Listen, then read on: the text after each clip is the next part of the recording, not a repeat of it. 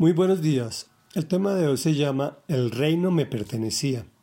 Estamos leyendo el capítulo 2 del primer libro de Reyes en la nueva versión internacional. Son los libros históricos del Antiguo Testamento. En contexto, David le entrega el reino a su hijo Salomón, quien debe continuar con los planes de su padre y quien le ha dado unas instrucciones. Y dice así, Adonías, hijo de Hagit, fue a ver a Betsabé, madre de Salomón, y Betsabé le preguntó, ¿Vienes en son de paz? Sí, respondió él, tengo algo que comunicarte. Habla, contestó ella. Como usted sabe, dijo Adonías, el reino me pertenecía y todos los israelitas esperaban que yo llegara a ser rey. Pero ahora el reino ha pasado a mi hermano, que lo ha recibido por voluntad del Señor. Pues bien, tengo una petición que hacerle y espero que me la conceda. Continúa, dijo ella. Por favor, pídele usted al rey Salomón que me dé como esposa a Abisag, la tsunamita. A usted no se lo negará. Muy bien, contestó Betsabé. Le hablaré al rey en tu favor. Betsabé fue a ver al rey Salomón para interceder en favor de Adonías. El rey se puso de pie para recibirla y se inclinó ante ella. Luego se sentó en su trono y mandó que pusieran otro trono para su madre, y ella se sentó a la derecha del rey. Quiero pedirte un pequeño favor, dijo ella. Te ruego que no me lo niegues. Dime de qué se trata. Madre mía, a ti no puedo negarte nada. Ella continuó. Concédele a tu hermano Adonías casarse con Abisag la Sunamita. Pero ¿cómo puedes pedirme semejante cosa? respondió el rey a su madre. Es mi hermano mayor y cuenta con el apoyo del sacerdote Abiatar y de Joab, hijo de Sarbia. ¿Realmente me estás pidiendo que le ceda el trono?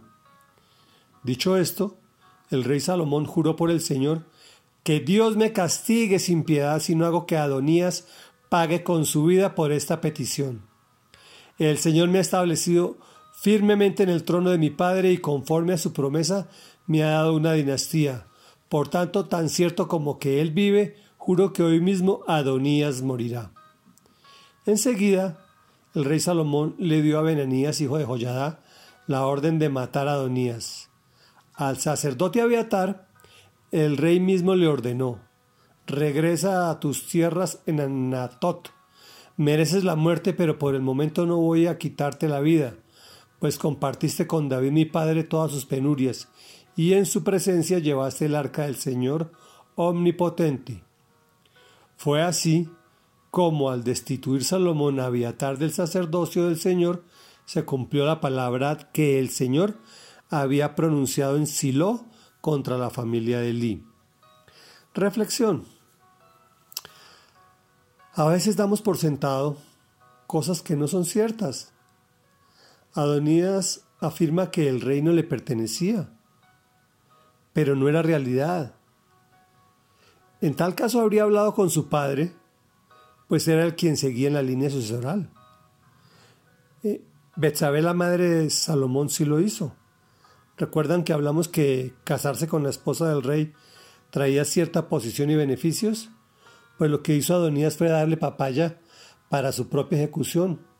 La situación es que Salomón no tenía otra opción si quería reinar tranquilamente en paz. Después Salomón destituye a Abiatar. Era el último descendiente del sacerdote Elí, quien fue un hombre grandemente usado por Dios, pero no corrigió a sus hijos. Estos, siendo también sacerdotes, se acostaban con las porteras del templo dentro del mismo, deshonrando a Dios, robando los los diezmos y las ofrendas que daba el pueblo israelita. Bueno, eran terribles estos muchachitos. Mira lo grave que es evitar el conflicto al educar a los hijos. Resultado, familia exterminada, teniendo un potencial espectacular. Oremos. Amado Dios y Padre Santo, Padre de nuestro Señor Jesucristo y Padre nuestro. En ocasiones damos por sentado cosas que no son verdaderas pues queremos que nuestros planes y nuestros afanes se materialicen. Pero la realidad es que quien determina cuándo se cae la hoja de un árbol, eres tú. Danos sabiduría para planear y esperar con paciencia y no dar papaya en nuestra toma de decisión. Por favor, enséñanos a corregir a nuestros hijos con sabiduría, pues no queremos finales trágicos. Te lo pedimos en el nombre de Jesús. Amén y amén.